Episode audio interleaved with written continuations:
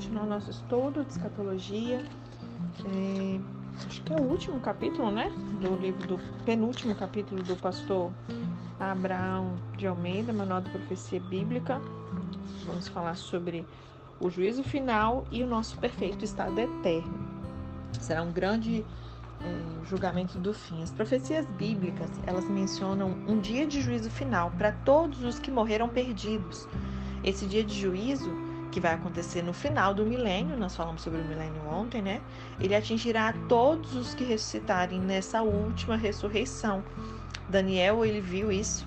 Esse dia está registrado em Daniel 7, verso 9 e 10, diz assim: Enquanto eu olhava, tronos foram colocados e um ancião se assentou.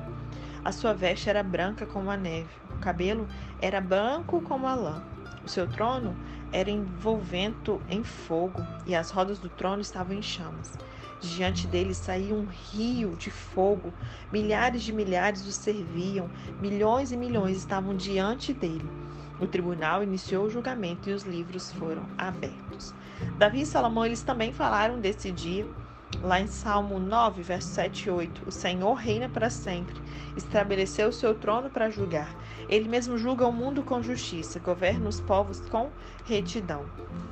É, Eclesiastes 11, 9 diz: Alegre-se, jovem, na sua mocidade. Seja feliz o seu coração nos dias da sua juventude. Siga por onde o seu coração mandar, até onde a sua vista alcançar. Mas saiba que por todas essas coisas o Deus trará o julgamento. No Novo Testamento, Jesus ele afirmou que no dia do juízo haverá menos rigor para Sodoma e Gomorra do que para uma cidade que porventura não receba os pregadores do Evangelho. Isso está registrado. Deixa eu ver aqui a referência para vocês desse texto que Jesus menciona isso. Deixa eu ver. É... Existem outras passagens né, no Novo Testamento que tratam do juízo final, mas esse que eu mencionei agora é Mateus 10, 15, tá? Mas vocês podem olhar também João 5, verso 25 a 29, Hebreus 9, 27, Romanos 2, verso 3, verso 16 e também Atos 17, 31. É, Jesus ele vai ser o juiz. É claro né, que somente Deus, que conhece tudo infinitamente, está à altura de exercer esse juízo nessa última e grande assembleia. Ele conhece os segredos mais íntimos e os motivos mais bem, bem escondidos de cada pessoa.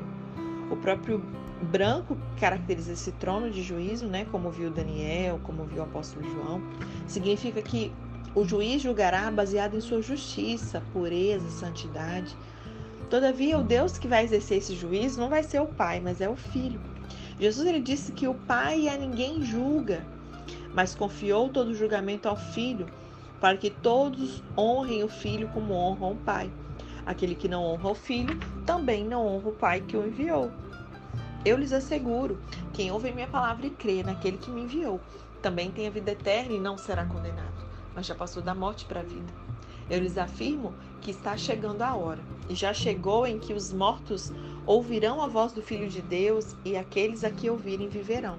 Pois, da mesma forma como o Pai tem vida em si mesmo, ele concedeu ao Filho ter vida em si mesmo e deu-lhe autoridade para julgar, porque é o Filho do Homem. Está registrado em João 5, verso 22 a 27. Eu queria falar sobre os princípios do juízo. A palavra de Deus ela indica que a norma pela qual as pessoas serão julgadas será a medida de verdade revelada a cada um. Os que nunca ouviram o Evangelho serão julgados de acordo com a lei da natureza que Deus deu a cada pessoa primitivamente, a fim de dar-lhe ali a conduta. E percebe-se que certa porção dessa lei divina, ela tem sido preservada entre os povos, em parte por meio de tradições e em parte pela razão. E embora em certos casos os vestígios dessa lei pareçam estar oblitera obliterados, em outros obscurecidos, confusos, só que resta o suficiente para que cada pessoa ela seja considerada responsável pelos seus atos. Conforme a gente vê lá em Romanos 2, no verso 14 e 16, quando os gentios, que não têm lei, né, praticam naturalmente o que ela ordena, torna-se lei para si mesmo, embora essas pessoas não possuam a lei. E assim agindo, os gentios eles mostram que as exigências da lei, elas estão gravadas em seu coração, dando testemunho disso também à sua consciência e os pensamentos dele, ora acusando-os, ora defendendo-os. É, isso tudo está é, tá escrito assim: isso tudo se verá no dia em que Deus julgar os segredos dos homens mediante Jesus Cristo, conforme o declara o meu evangelho. É, o Apocalipse ele descreve vividamente essa cena ao dizer que o diabo, que enganava as nações, ele foi lançado no lago de fogo e enxofre, onde já haviam sido lançados a besta e o falso profeta. E ali eles é, serão atormentados dia e noite para todo sempre. Depois, João ele viu um grande trono branco e aquele que nele estava sentado, de cuja presença fugiram a terra, o céu, e não se encontrou lugar para eles. João ele prossegue dizendo que viu também os mortos, grandes e pequenos, em pé diante do trono, e aí os livros foram abertos, inclusive o livro da vida. Os mortos foram julgados de acordo com o que tinham feito, segundo o que estava registrado nos livros. É, o texto de, deixa eu ver aqui, Apocalipse 20, verso 10 a 15, nos diz: O mar entregou os mortos que nele havia, e a morte e o Hades entregaram os mortos que neles havia e cada um foi julgado de acordo com o que tinha feito. Então a morte e o Hades foram lançados no lago de fogo. O lago de fogo é a segunda morte. Aqueles cujos nomes não foram encontrados no livro da vida foram lançados no lago de fogo. É, com relação à soberania de Cristo, o juízo final, ele também conhecido como o juiz do trono branco, ele vai assinalar definitivamente a soberania do Filho de Deus sobre todas as coisas. Nessa ocasião, é, se cumprirá 1 Coríntios 15, verso 24 a 26, em que o apóstolo Paulo afirma que então virá o fim, quando o filho tiver entregado o reino a Deus, ao Pai, e quando houver destruído todo domínio, toda autoridade, todo poder. Porque convém que reine até que haja posto a todos os inimigos debaixo dos seus pés. Ora, o último inimigo que há de ser aniquilado é a morte. É, a igreja será assistente nesse julgamento, né? A igreja não será alvo desse julgamento, conforme a gente já viu, como alguns teólogos muitas vezes até interpretam. O privilégio do cristão é que para ele já não tem mais nenhuma condenação. Aleluia. O apóstolo Paulo ele censura os coríntios por levarem as suas causas aos tribunais públicos e ele pergunta assim: Vocês não sabem que os santos hão de julgar o mundo? Do que, que ele está falando aqui, gente? É, se vocês vão julgar o mundo, acaso não são capazes de julgar as causas de menor importância? Vocês não sabem que havemos de julgar os anjos? Olha isso. Quanto mais as coisas dessa vida. Está registrado lá em 1 Coríntios 6, verso 2 e 3. É, Jesus ele vai convocar todos a sua presença. O próprio Jesus ele disse que virá a hora em que todos os que estiverem nos sepulcros ouvirão a sua voz e sairão, em obediência ao comando do Filho de Deus. O mar, a morte e o Hades entregarão os mortos que neles houver, grandes e pequenos, ou seja, todas as classes sociais, religiosas, políticas, etc. Eles serão julgados segundo as suas obras, conforme João 5:28 e Apocalipse 20, verso 13. Deus ele vai executar juízos na terra. A conhecida profecia de Pedro, ela vai ter ela vai ter cumprimento nessa ocasião e não antes. Diz o apóstolo que os céus e a terra que agora existem estão reservados para o fogo, guardados para o dia do juízo e para a destruição dos ímpios. Ó, 2 Pedro 3, verso, 3 a, é, verso 10 a 13 diz assim: O dia do Senhor, porém, virá como ladrão. Os céus desaparecerão com um grande estrondo, os elementos serão desfeitos pelo calor, e a terra e tudo que nele há será desnudado. Visto que tudo assim é, será desfeito, que tipo de pessoa é necessário que vocês sejam? Vivam de maneira santa e piedosa, esperando o dia de Deus e apressando a sua vinda. Naquele dia, os céus serão desfeitos pelo fogo e os elementos se derreterão pelo calor. Todavia, de acordo com a sua promessa, esperamos novos céus e nova terra, onde habita a justiça. Nós vimos que os livros serão abertos, né, pelo fato da Bíblia se referir a livros no plural. Então, muitos estudiosos das Escrituras acreditam que esses livros, né? Então, assim, aqui são é, pontos que muitos estudiosos afirmam, tá? É, e eu vou falar a base bíblica que esses estudiosos usam para achar que são esses tais livros que eu vou falar para vocês. Então, um dos livros poderia ser o livro da consciência.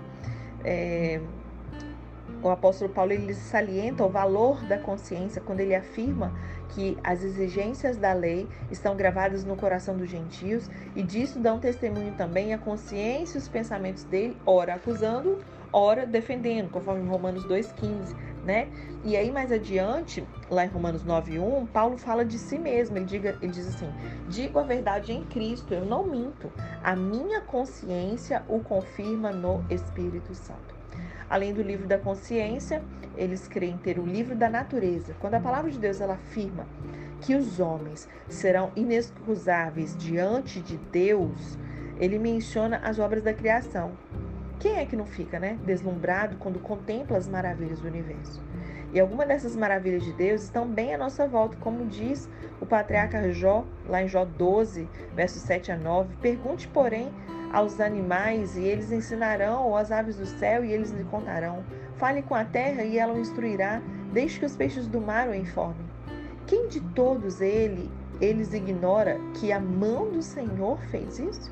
E a isso acrescenta o apóstolo Paulo que os atributos invisíveis de Deus, né, como o seu eterno poder, a sua natureza divina, têm sido vistos claramente, sendo compreendidos por meio das coisas criadas, de modo que as pessoas são indesculpáveis, conforme a gente confere ali em Romanos 1, no verso 20. Então, a gente conclui essa sessão é, com o conhecido cântico davídico né, acerca da criação, no qual ele afirma, como poeta, que os céus declaram a glória de Deus e o firmamento proclama as obras de suas mãos. Um dia fala a outro dia, uma noite o revela a outra noite. Sem discurso nem palavras, não se ouve a sua voz, mas a sua voz ressoa por toda a terra e as suas palavras até os confins do mundo. Nos céus, ele armou uma tenda para o sol o que é como um noivo que sai de seu aposento e se lança em sua carreira com a alegria de um herói. Está registrado lá em Salmo 19, verso 1 a 5. Um outro livro que eles acreditam ser, né, um desses livros no plural que vão estar lá, seria o livro da lei.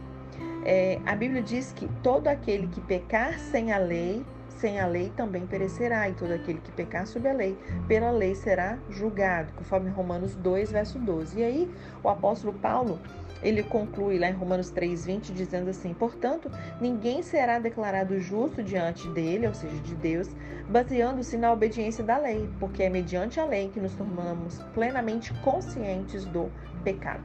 O outro livro seria o livro do Evangelho. Jesus diz que quem o rejeita e não recebe as suas palavras já tem quem o julgue. A própria palavra que ele tem proferido, essa o há de julgar no último dia, conforme João 12, verso 48. O outro livro, um livro da memória. Na história do rico e Lázaro, contada ali por Jesus, Abraão ele lembra ao que está atormentado ali, né, passando por tormento, que este havia recebido seus bens em sua vida, ao passo que Lázaro somente males. A palavra de Abraão, assim, filho, lembre-se, mostra que o pecador, diante do trono branco, ele vai ter uma clara consciência das suas obras más pelas quais ele é, foi condenado. Né? Você pode conferir lá em Lucas 16, no verso 25. Também teria o livro dos Atos Humanos. João, ele viu os mortos, grandes e pequenos, que estavam de pé diante do trono, e livros foram abertos. Apocalipse 20, verso 12 diz: Os mortos foram julgados de acordo com o que tinham feito, segundo o que estavam registrados nos livros. O outro livro, o livro da vida, né? São muitas as passagens nas escrituras que falam do livro da vida. Davi, ele clamando ali pela misericórdia de Deus no Salmo 69, no verso 28, ele pedindo vingança contra os seus inimigos, ele roga que estes sejam tirados do livro da vida e não sejam incluídos no rol dos justos. Daniel também, falando do futuro do, né, do seu tempo, lá em Daniel 12, no verso 1, ele diz: De angústia como nunca houve desde o início das nações até então.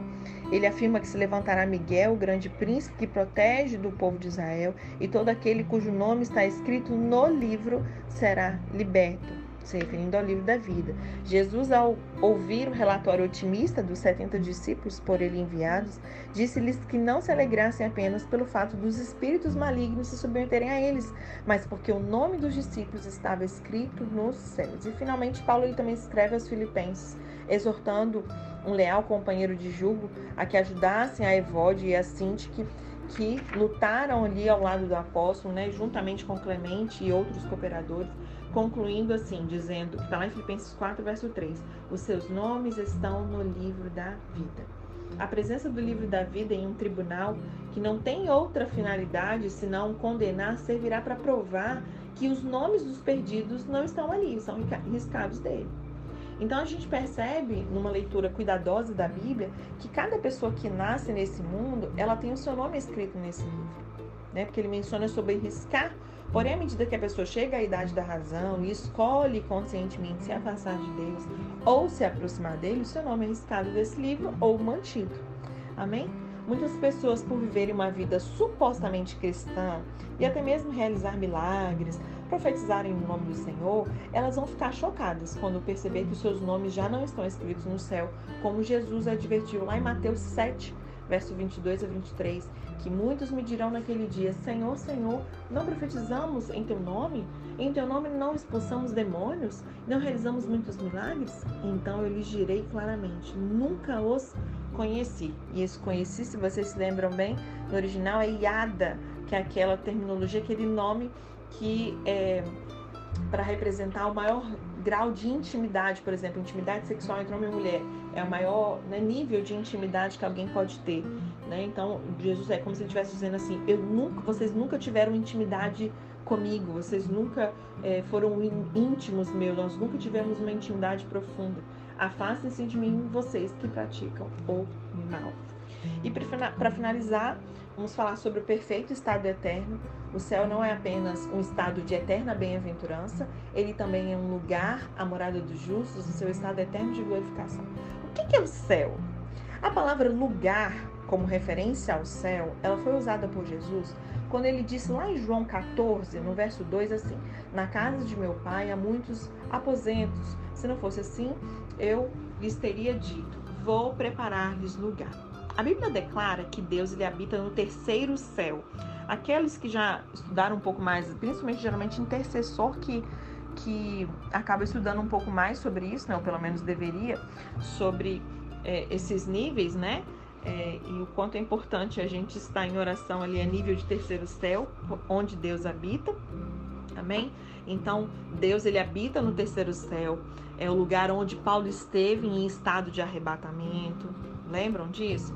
Geralmente se crê que o primeiro e o segundo céu sejam o céu atmosférico e o galáctico, respectivamente, e que o terceiro é o lugar da habitação divina. Não devemos, entretanto, pensar em distância em termos de espaço físico, tá? Como se o futuro lar dos remidos estivesse além do sol ou das estrelas, como em geral se canta nas igrejas e como creem alguns povos muçulmanos que usam essa expressão atrás do sol, como quando eles se referem à morte. A Bíblia diz apenas que esse lar, estado, ele fica além do véu. O crente ele transpõe esse véu e entra no gozo do seu Senhor, na habitação eterna dos remidos de todas as idades.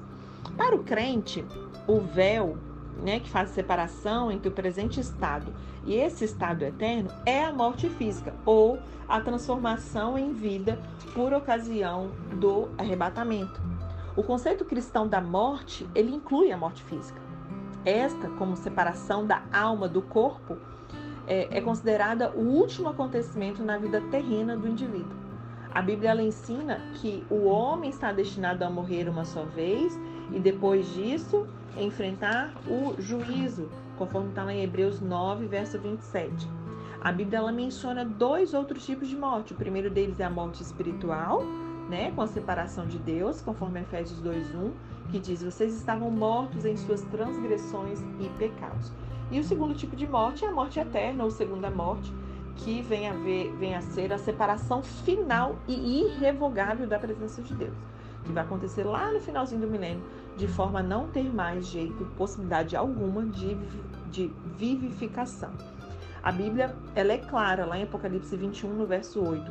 Mas os covardes, os incrédulos, os depravados, os assassinos, os que cometem imoralidade sexual, os que praticam feitiçaria, os idólatras e todos os mentirosos, o lugar deles será no lago de fogo que há de com enxofre. Esta é a segunda morte. Lembram que o salário do pecado é a morte? A morte, tanto física como espiritual, ela é uma recompensa do pecado.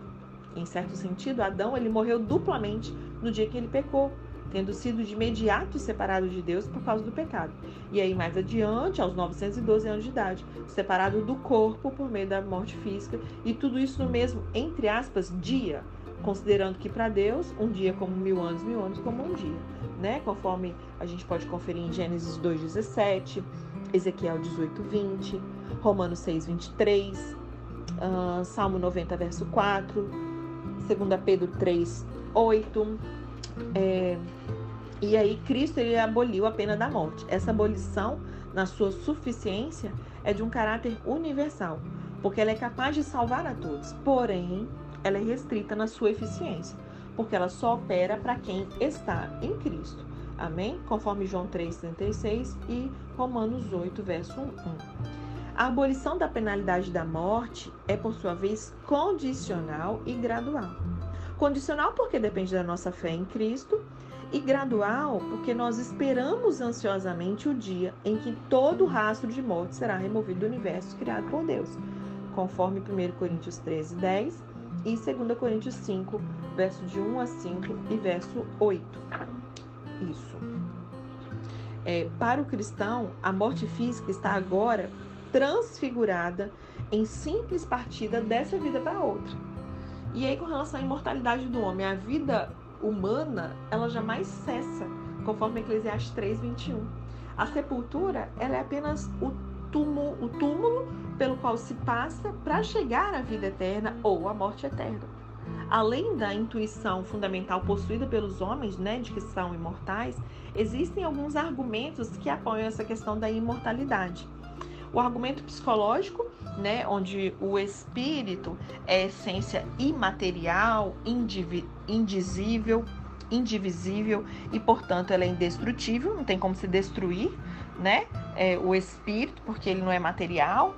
É, o argumento teológico de que o espírito humano ele não completa e nem pode completar a sua finalidade nesse mundo, precisando então de um outro mundo, de uma existência continuada para a gente alcançar essa plena realização ou felicidade. E tem um argumento moral, onde o homem nesse mundo ele nem sempre recebe justiça. Daí ser a aniquilação inaceitável, porque é, não permite graus de castigos correspondentes a diferentes graus de culpabilidade e nem diferentes tipos de galardão para os salvos pelo trabalho que realizou no reino de Deus. E para finalizar, é, eu queria falar sobre as bem-aventuranças dos salvos, para finalizar o livro, né? O assunto a gente vai continuar depois. Mesmo não sendo possível conhecer nesse mundo a natureza da plena bem-aventurança futura, a Bíblia ela, ela dá diversas amostras do que será esse gozo preparado por Deus para os seus filhos. É, o céu é um lugar onde não entrará nem pecado, nem injustiça. Nesse período milenial, em que a igreja reinará com Cristo aqui na terra, certamente os salvos, eles terão acesso à presença do Pai nos céus. Depois, após o juízo do trono branco, quando já não haverá nenhuma pessoa vivendo neste planeta em corpo mortal, assim, né?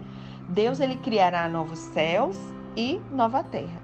E aí a Bíblia nos diz que então descerá dos céus, da parte de Deus, a cidade santa, a nova Jerusalém, preparada como uma noiva adornada para o seu marido. João, ele ouviu uma forte voz que vinha do trono e dizia assim, está lá em Apocalipse 21, verso 3 e 4. Agora o tabernáculo de Deus está com os homens, com os quais ele, ele quem? Deus, gente, ele viverá. Eles serão os seus povos e o próprio Deus estará com eles e ele será o seu Deus. Ele enxugará dos seus olhos toda lágrima, não haverá mais morte, nem tristeza, nem choro, nem dor, pois a antiga ordem já passou. É, na Nova Jerusalém se gozará a posse de todo o bem positivo. João, ele não viu templo algum na Nova Jerusalém, pois o Senhor Deus Todo-Poderoso e o Cordeiro, eles são o seu templo. Também não há numa, nessa cidade nem sol e nem lua para brilhar sobre ela, porque que a glória de Deus a ilumina e o Cordeiro é a sua candeia. É, Apocalipse 21, verso 24 a 27 diz assim: As nações andarão em sua luz e os reis da terra lhe, darão a, lhe trarão a sua glória. Suas portas jamais se fecharão de dia, pois ali não haverá noite. A glória e a honra das nações lhe serão trazidas. Nela jamais entrará algo impuro, nem ninguém que pratique o que é vergonhoso ou enganoso, mas unicamente aqueles cujos nomes estão escritos no livro da vida do Cordeiro. É, o céu será desta maneira a resposta perfeita a todo desejo santo. Para os cansados, o descanso eterno. Para os tristes, o lugar onde Deus enxugará toda lágrima. Para os que sofrem, o lugar em que não haverá dor. E para os erros e as faltas de um serviço sincero, ainda que imperfeito, o trono de Deus estará ali. E os seus servos o servirão toda a obra feita em sua presença e sob a aprovação do seu sorriso, para que os que estão perplexos e confusos por incertezas e desenganos da vida, prometes que não haverá ali mais noite, porque Deus lhe dá luz e reinarão com ele para sempre. Aleluia. Isso aqui é um trechinho de uma introdução à teologia cristã é, da Igreja do Nazareno, de Orton Willey. O céu é o lugar de comunhão perfeita uns com os outros. Será inviolável a personalidade de cada remido. Os instintos sociais que nos caracterizam aqui não serão removidos, mas elas vão ser intensificados. Nós reconheceremos uns aos outros e nos misturaremos com os que, como nós, foram lavados no sangue do Cordeiro e amaram a Deus acima de todas as coisas. No céu, nós conheceremos de um modo perfeito, assim como Deus nos conhece, conforme Hebreus 12, 22 e 23, Mateus 8, verso 11 e 1 Coríntios 13, verso 12. É isso? Deixa eu ver. Isso aí. O céu é a casa do Pai e a Nova Jerusalém. O autor da carta aos Hebreus, no capítulo 11, verso 10, afirma que os santos do Antigo Testamento esperavam pela fé a cidade que tem fundamentos, da qual Deus é o arquiteto e construtor. O apóstolo João, ele descreve em Apocalipse uma outra característica da cidade santa. Apocalipse 21, verso 11 diz: Ela resplandecia com a glória de Deus e o seu brilho era como de uma joia muito preciosa, como jaspe, clara como um cristal. O jaspe, ele é mencionado três vezes em Apocalipse 21. Primeiramente, no verso 11, a luz da cidade é comparada ao jaspe. Depois, no versículo 18, ele está presente no muro, que representa a segurança. E, finalmente, no versículo 19, como o primeiro fundamento do muro. O jaspe é uma pedra preciosíssima e, como ondas, reflete várias cores, indicando aí uma perfeita harmonia entre a excelência de Cristo e as suas virtudes gloriosas. As outras pedras que adornam os fundamentos do muro são safira, que é azul, calcedônia, que é um castanho claro, esmeralda, que é verde, a cor do arco celeste que João viu ao redor do trono de Deus, lá em Apocalipse 4, verso 3. Também tem a pedra sardônica, que é azulado, sárdio, que é cor de carne, crisólito, que é áureo, berilo, que é verde mar, topázio, que é amarelo dourado, crisópraso, que é um verde mesclado de amarelo ou um verde dourado, jacinto, que é violeta, e ametista, que é púrpura. É interessante observar que as cores das 12 pedras, elas correspondem ao que, gente? Quando eu fui falando das cores, vocês lembraram de quê? Do arco-íris né? Vermelho, azul, amarelo, as chamadas cores primárias, né?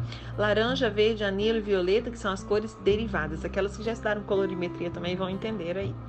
E como na escritura o número 7 ele indica perfeição e o número 12 significa é, 12 significa simboliza governo, né? Nós temos aí no conjunto dessas cores um aspecto do perfeito governo de Deus e de Cristo. A Nova Jerusalém, ela é a pátria celestial. A Bíblia diz que os heróis da fé do Antigo Testamento não alcançaram as promessas, mas viram-nas de longe e de longe as saudaram, reconhecendo que eram estrangeiros e peregrinos na terra. Hebreus 11, verso 14 a 16 diz: Os que assim falam mostram que estão buscando uma pátria. Se estivessem pensando naquela de onde saíram, teriam oportunidade de voltar. Por essa razão, Deus não se envergonha de ser chamado o Deus deles. Ele lhes preparou uma cidade. A gente viu que Deus finalmente também habitará com os glorificados, Aleluia. Não vejo a hora, gente, de ver Deus. É fácil mesmo. Ver Deus. O já citado texto Apocalipse 21, 3 afirma que agora o tabernáculo de Deus está com os homens, com os quais ele viverá. Esse agora, ele é bem enfático. É como se Deus finalmente obtivesse ali o que ele tanto almejava Agora que nova terra e novos céus estão criados, Deus pode habitar com os homens, ser o Deus deles, enxugar os olhos toda lágrima. Agora que a antiga ordem já passou, não tem mais morte, nem tristeza, nem choro, nem dor. Aleluia.